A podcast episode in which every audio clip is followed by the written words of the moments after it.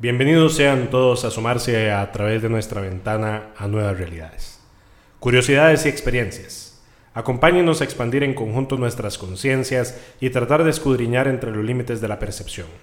André Calderón Enríquez y Andrés Blanco Morales les guiaremos por un laberinto de misterios, intrigas, cuestionamientos y conspiraciones. El guardián de ese laberinto nos lo permite. ¿Cierto, Mr. Joe? Mr. Joe, venga, vamos a dejar que pase Mr. Joe hoy. Creo que sí. Ok, que pase. No. No dice que no puede. Ah, very well, Mr. Joe. El día de hoy abordaremos las serendipias o coincidencias, casualidades misteriosas. Oh, qué serendipia que venga usted por acá. Bien, primero que nada sería importante entender qué es una serendipia, ¿cierto? Cuéntemelo. Una serendipia es un descubrimiento o un hallazgo afortunado, valioso e inesperado, que se produce de manera accidental, casual o por destino, o cuando se está buscando una cosa distinta. También puede referirse a la habilidad de un sujeto para reconocer que ha hecho un descubrimiento importante aunque no tenga relación con lo que busca. Ok. Aquí lo importante es entender cómo ese descubrimiento o un hallazgo inesperado también se puede confundir o combinar con una casualidad. Y a esto quiero traer a colación una cita. Hágamelo. La cosa más insignificante puede cambiarte la vida. En un abrir y cerrar los de ojos, cuando menos te lo esperas, ocurre algo por casualidad que te embarca en un viaje que no habías planeado, rumbo a un futuro jamás imaginado. ¿Quién sabe a dónde te llevará? Es la aventura de nuestra vida, nuestra búsqueda de la luz, pero a veces para encontrar la luz hay que atravesar las más profundas tinieblas. Eh, madre, qué miedo. Santiago Ramón y Cajal decía que la casualidad no sonríe al que la desea, sino al que se la merece. Y Albert Einstein decía, nunca creeré que Dios juega los dados con el mundo. O sea, nada es casualidad. Bueno, es una forma de verlo. Bueno, lo curioso y por qué abrimos el tema es que existen una cantidad de casualidades en la historia que cuando uno las escucha realmente se vuelven increíbles. Y el ejemplo más clásico es las casualidades de vida existentes entre la figura de Abraham Lincoln y John F. Kennedy. Ajá, ajá. Bueno, entonces vamos a. Ok, ok. Ejemplo, Abraham Lincoln fue electo al Congreso en 1846 y John F. Kennedy fue electo al Congreso en 1946. Lincoln fue electo presidente en 1860 y Kennedy fue electo presidente en 1960. Ahora comenzamos con temas interesantes. Los nombres de Lincoln y Kennedy ambos contienen cada uno de ellos siete letras. Ambos concentraron sus esfuerzos hasta el último día de sus vidas por los derechos civiles. Ambos fueron asesinados por balazos en la cabeza. Ambos presidentes fueron tiroteados un día viernes. Las esposas de ambos perdieron un hijo viviendo en la Casa Blanca. Lincoln tenía un secretario de apellido Kennedy. Kennedy tenía una secretaria de apellido Lincoln. Ambos fueron asesinados por individuos que eran sureños. Ambos sucesores fueron de apellido Johnson. Ambos fueron sucedidos en el gobierno por sureños. Andrew Johnson, quien fue el sucesor de Lincoln, nació en 1808. Lyndon B. Johnson, quien fue el sucesor de Kennedy, nació en 1908. John Wilkes Booth, quien fue asesino de Lincoln, nació en 1839. Lee Harvey Oswald, que asesinó a Kennedy, nació en el 39. Ambos asesinos fueron conocidos por el mundo con sus tres nombres. Ambos nombres son conformados por 15 letras. Ambos criminales huyeron corriendo al lugar de los hechos. Ambos fueron capturados a los minutos después del magnicidio donde se ocultaban. Booth huyó corriendo del teatro donde disparó a Lincoln y se escondió en una bodega. Oswald huyó corriendo de la bodega desde donde disparó a Kennedy y se escondió en un teatro. Eh, man. Ambos homicidas fueron asesinados antes de comparecer en un juicio. Lincoln había estado en Monroe, Maryland. Kennedy había estado con Marilyn Monroe.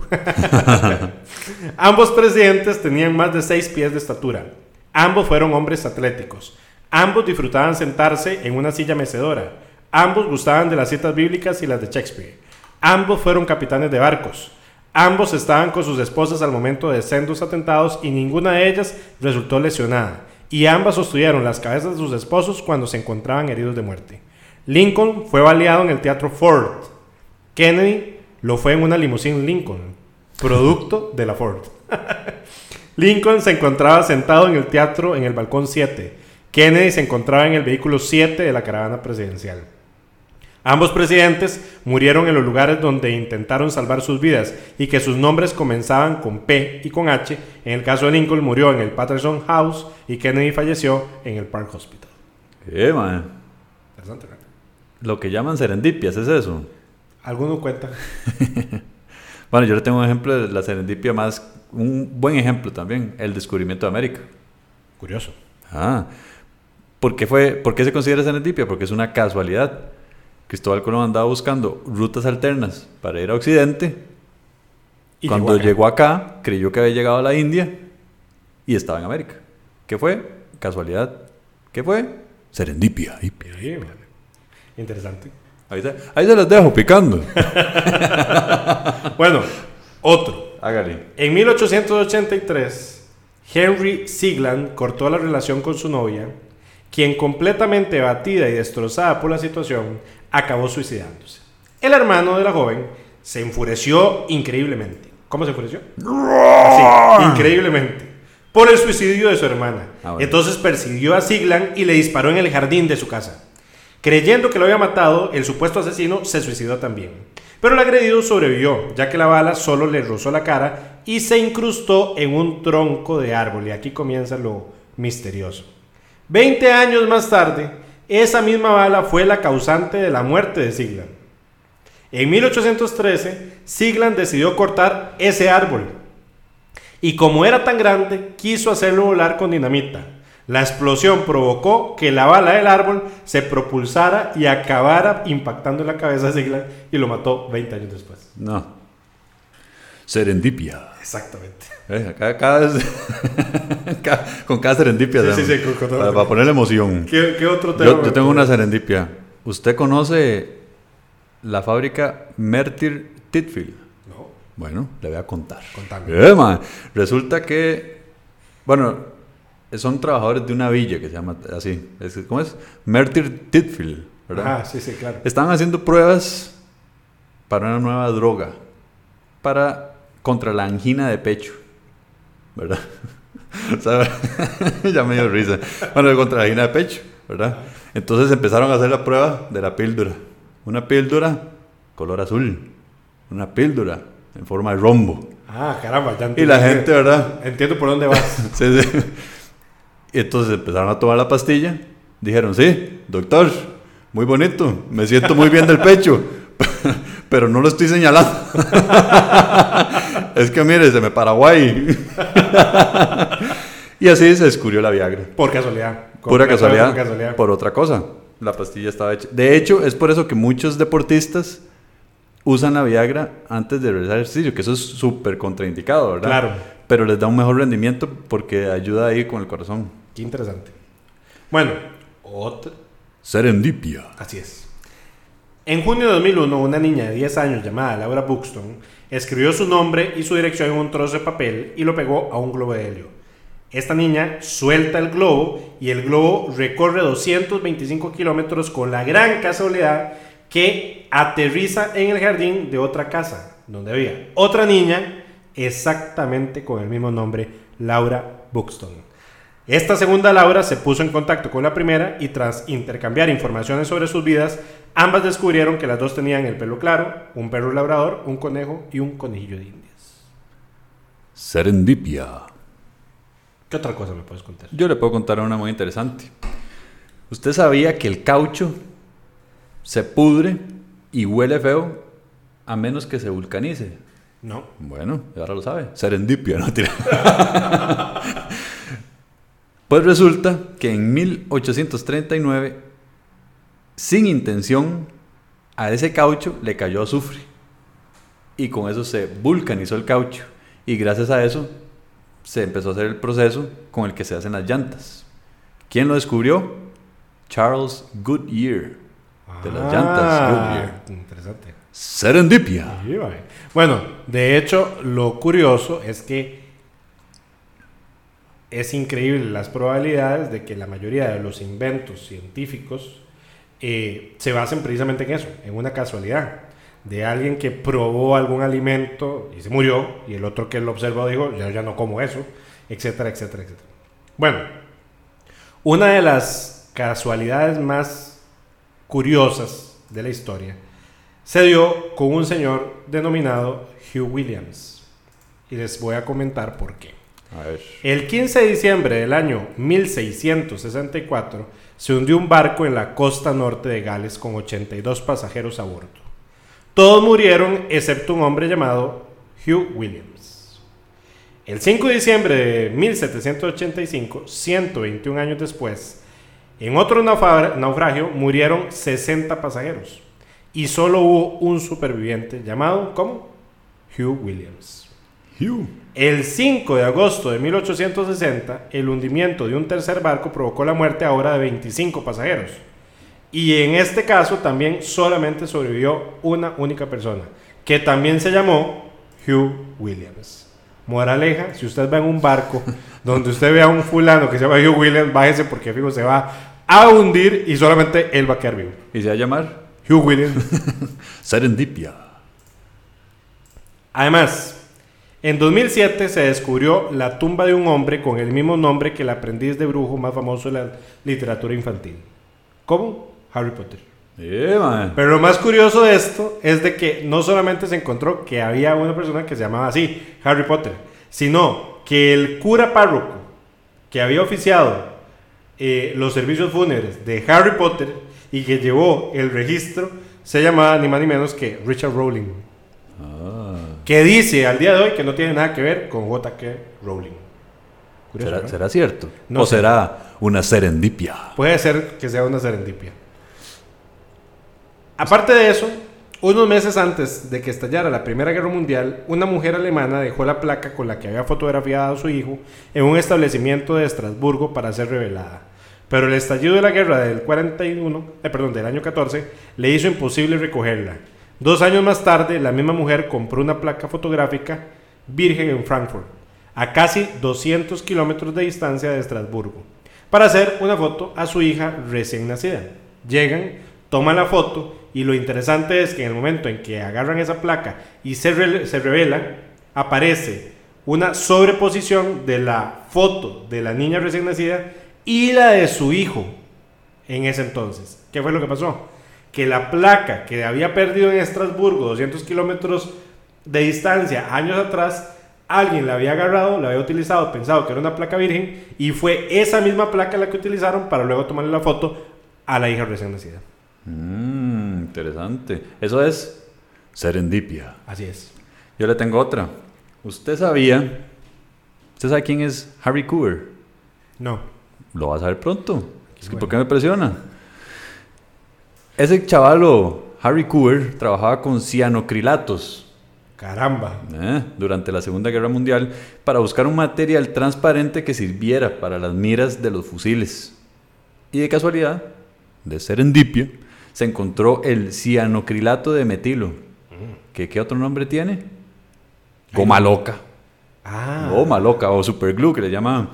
Y de hecho sirvió muchísimo porque para la guerra de Vietnam el superglue o la guerra la, la goma loca se usó para adherir heridas. En vez de mm. coser a los, a los soldados, ponían goma y pegaban en los tejidos para que fuera rápido. Curioso. Eso es una... Bueno, otra casualidad enorme. En el año 1913, Austria se convirtió en la ciudad de los asesinos. Y le voy a explicar por qué.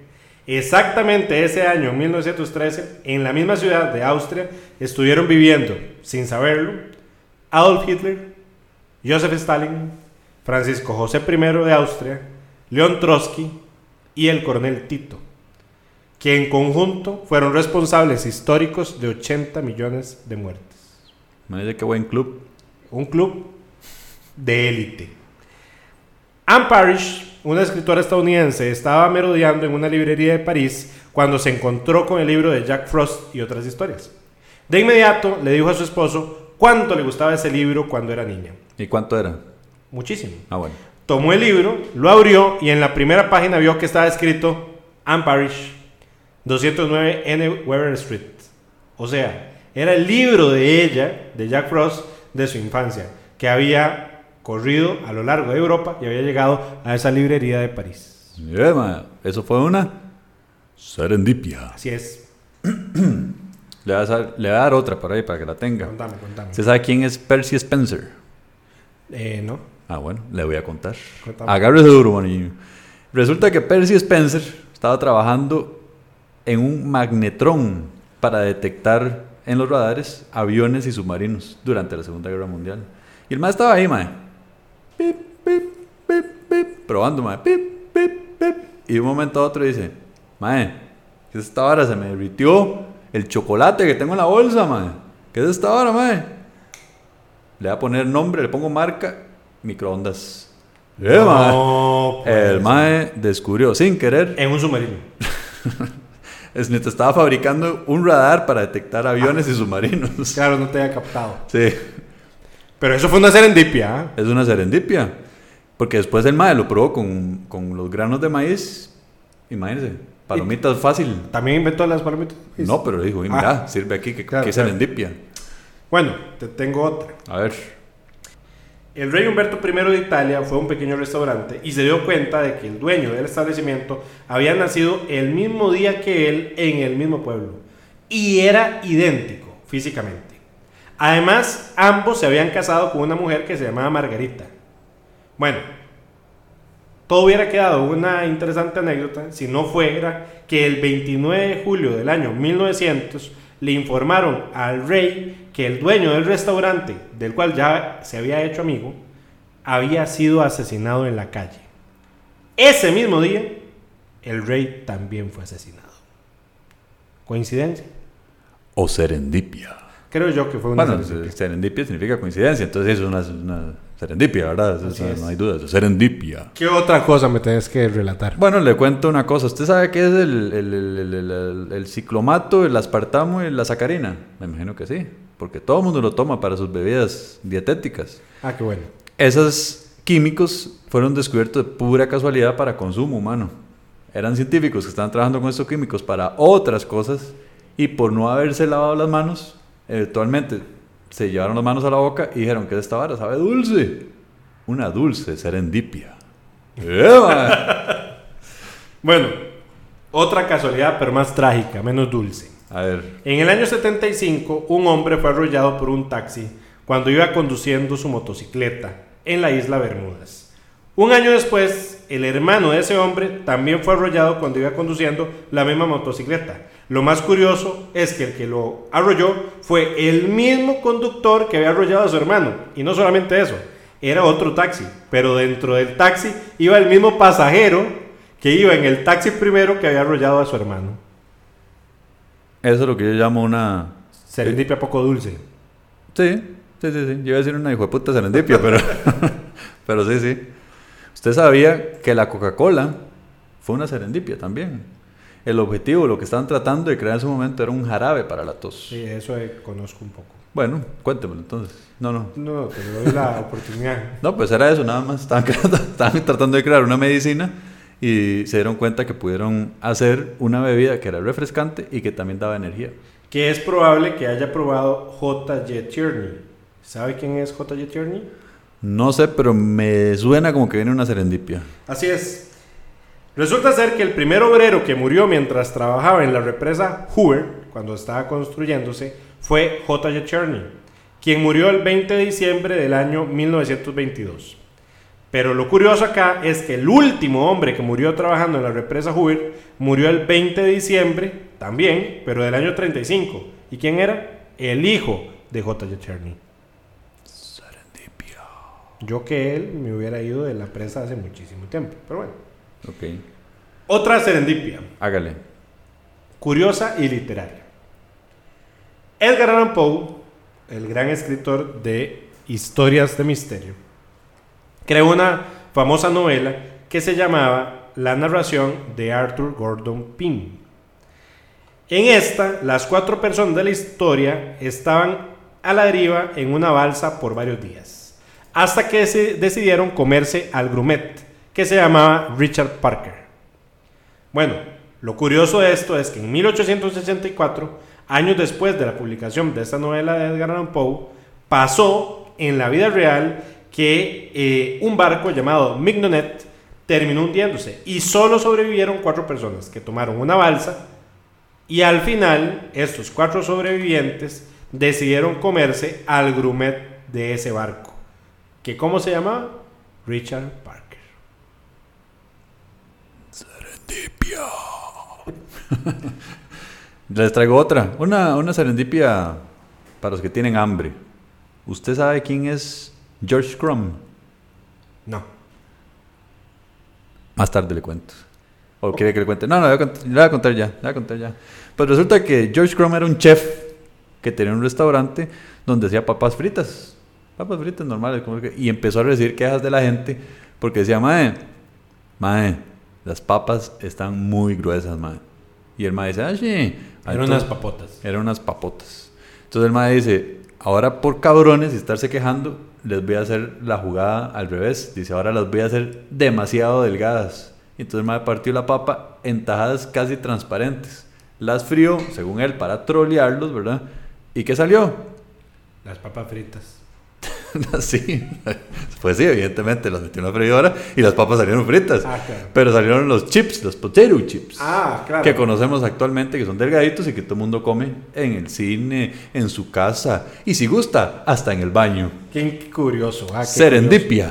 Bueno, otro, otro dato curioso es que en el año 1895 en Ohio, en Estados Unidos, solamente habían... Estaba en Ohio. Sí, sí. Pero porque estaba molesto. Yo también me hubiera puesto molesto con esto que le voy a contar. Yo estoy medio enojadillo. Bueno, en Ohio solamente habían dos autos.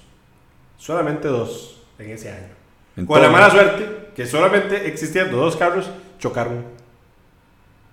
Eso es lo que yo llamo no, no le voy a decir serendipia, le voy a poner idiotas. Exactamente. En todo el estado, curioso, ¿eh? A menos que hubiera pasado en Costa Rica y sí le creo. Sí, sí, por supuesto. Bueno, la camarera Violet Jessop iba a bordo del barco RMS Olympics cuando este chocó contra el HMS Hawk.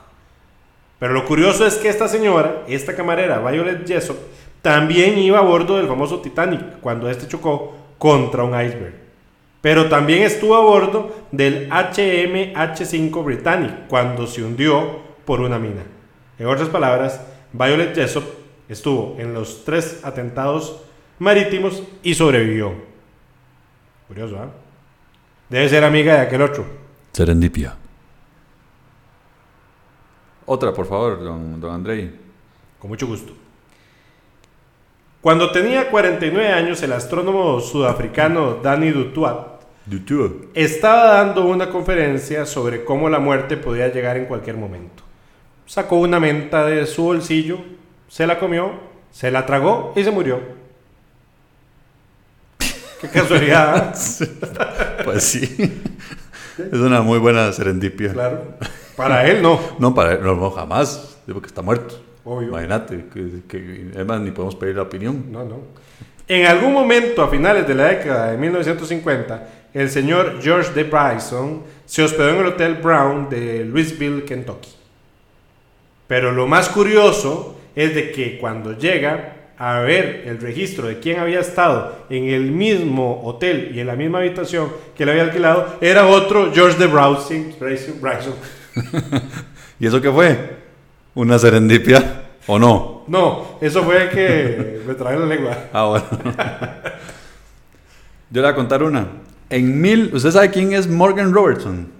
Morgan No, Morgan Robertson. No. Entonces eso me da, me da a entender que usted nunca ha leído el famoso libro The Wreck of the Titan or Futility. ¿Ah? yo, yo que bien se la puse. Ese libro fue escrito por este carajo Morgan Robertson en 1898 y narra el hundimiento de un transatlántico ah. insumergible que se llamaba Titán. Titán, claro.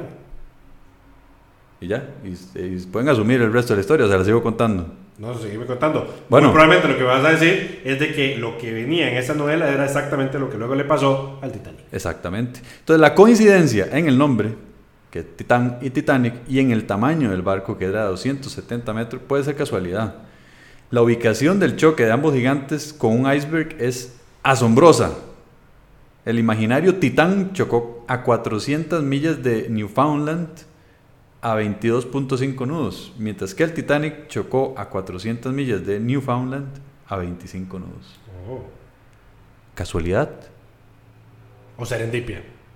No me dejó decirlo mal. Yo estaba metiendo en el misterio. Bueno, le cuento otra situación. Nosotros arrancamos esta historia hablando de Abraham Lincoln y sus casualidades. Bueno, resulta ser que el hijo del presidente de Estados Unidos, Abraham Lincoln, Robert, fue salvado de ser atropellado por un tren por el actor de teatro Edwin Booth. Años después, John Wilkes Booth, hermano de ese buen samaritano, fue el que asesinó al papá, Abraham Lincoln. Es una serendipia muy interesante. Sí. Aparte de eso, también te puedo contar sobre Anthony Hopkins, el famoso actor estadounidense. En 1973 invitaron a Anthony Hopkins a formar parte de una película llamada La chica de Petrovka, basada en un libro del mismo nombre, escrita por George Pfeiffer. Hopkins quería leer el libro para ver de qué trataba, pero no pudo encontrarlo en ninguna librería para ese entonces. Un buen día la casualidad se dio cuando Hopkins encontró el ejemplar en la banca de un tren. Pero no queda ahí, sino que el libro era ni más ni menos que la copia personal del autor Pfeiffer, con sus propias anotaciones que Pfeiffer le prestó a un amigo quien lo había perdido años atrás. Aunque usted, no, ah no, serendipia. Sí. Ahora, no sé realmente si Anthony Hopkins es estadounidense o es inglés, pero se los dejo ahí. No les sabría decir. No. Dejémoselas ahí para que lo averigüen. Cuéntame otra, don Andrei. Bueno, la guerra civil de Estados Unidos comenzó en Manassas, Virginia, en 1861. Los primeros tiros salieron desde la finca de un señor que se llamaba Wilmer McLean. Ya que su casa fue tomada y usada como cuartel por los confederados, eh, este señor dijo, yo ya no quiero estar en este lugar, solamente trae muertes. Y de hecho, desde esa casa, los primeros tiros de la guerra de secesión arrancaron ahí. Bueno, el hombre entonces se decide mudar, se va 120 millas más al sur y cuatro más años más tarde, la Unión y los confederados accedieron a firmar un tratado donde se rendían. Lo hicieron en un pueblo llamado Appomattox. Eligieron una villa para hacerlo, aun cuando su dueño no quería. ¿Ahí qué era? Se trataba nuevamente del señor McLean. En otras palabras, él, tal como lo decía, la guerra civil había comenzado y terminado en su propio salón. Ah, sí. Yo le cuento otra. Serendipia. ¿Usted sabe quién es Spencer Silver? No. ¿Quiere que le cuente? Sí. Le voy a contar. Este chaval, Spencer Silver, trabajaba en crear un pegamento super adherente. Oiga, usted imagínese lo de la goma loca que hablamos ahora, pero el más estaba ahí. Y después de intentarlo, intentarlo, dice, no, ma, no puedo. Abrió la gaveta y guardó lo que estaba breteando ahí. Y dijo, ya no más. Y después llegó este otro carajo que no sé si usted lo conoce, Art Fry. Art Fry, sí, yo no. No, no, le voy a contar entonces. Ese mae trabajaba con Spencer. Y él era de la iglesia presbiteriana y cantaba en el coro de la iglesia. Y él siempre agarraba pedacitos de papel y los pegaba con los salmos. Y cantaba, pero los pedacitos de papel se pasaban cayendo. Y el ma dijo, mae, lo que hizo mi, compa Spencer Silver, que usted no conoce, me puede servir. Entonces agarró el papel, le puso un poco de ese pegamento que no era súper adherente, ¿verdad? No era tan adherente. Se lo puso el papel y dijo, he descubierto los post-its. Ah, curioso. Serendipia. Bueno, él muy probablemente no le puso post. No, seguramente no. Este ¿Qué es serendípico esto? Bueno, otra cosa serendípica es la vida en sí de Mark Twain. ¿Por qué? Resulta ser que Mark Twain nació en 1835, dos semanas antes de que el cometa Halley registrara su máximo acercamiento a nuestro planeta. Entonces él dijo, pucha, el día de mañana a mí me gustaría morirme exactamente cuando vuelva a aproximarse el cometa Halley. ¿Ya? ¿Y qué pasó? Precisamente eso. Resulta ser que Twain murió el 21 de abril del año 1910, un día después del máximo acercamiento del cometa. Oiga usted, ¿lo habrá planeado? ¿O será una serendipia? Yo creo que es serendípico, definitivamente. Bueno, además le cuento otra historia. Cuéntemela. A comienzos de la década de 1930, Joseph Figlock estaba caminando por la calle cuando un bebé se cayó de una ventana y lo logró agarrar en los brazos. Lo salvó. Dijo puñal. Bueno, ninguno salió eh, lastimado, ni el bebé ni el señor Figlock. Lo curioso es que un año después, el mismo bebé se volvió a caer por la misma ventana. Y ahí viene quién estaba abajo. El señor Figlock, nuevamente. Iba pasando exactamente en la misma, en la misma zona, agarró al mismo bebé y los dos nuevamente se salvaron. Yo creí que era el que inventó las bolsas Ziploc. No, ese es, eso es Ziploc. ¿Y ese es? Figlock. ¿Y yo qué dije? Ziploc. ¿Y cómo es? Serendípico. ¡Eh, man! Cuéntame otra, Andrei. Claro que sí, con mucho gusto. Resulta y acontece que cuando los arqueólogos soviéticos abrieron la tumba de Tamerlán, un gran general, un rey mongol legendario, descendiente de hecho de Genghis Khan, encontraron una inscripción que decía, sea quien sea que abra mi tumba desatará un invasor más terrible que yo. Era el 20 de junio de 1941 y la Alemania nazi invadió la Unión Soviética al día siguiente, el 22 de junio de 1941. Serendipia. Y bueno, yo creo que ha sido suficiente abordando este tema. Creo que las casualidades se pueden encontrar a cada palmo que nosotros demos en, este, en nuestra existencia. Eh, correcto. Y obviamente lo que lleva es al asombro. Ahora, ¿serán realmente casualidades o será que todo está escrito? No se lo pierda. En otro programa lo podremos platicar. Este y todos los lunes. No, no todos los lunes, es del lunes de por medio que sale nuestro programa. Ah, very well, Mr. Joe. Así es. Bien, para despedir el programa, nuestras tres máximas. Primero, no hay que creer ni dejar de creer. Segundo, a como es arriba es abajo. Y tercero, siempre debemos estar alertas, ya que lo increíble, o las serendipias, nos pueden sorprender en cualquier momento. ¿Cierto, Mr. Joe? ¿Cómo? Ah, very well. Mr. Joe.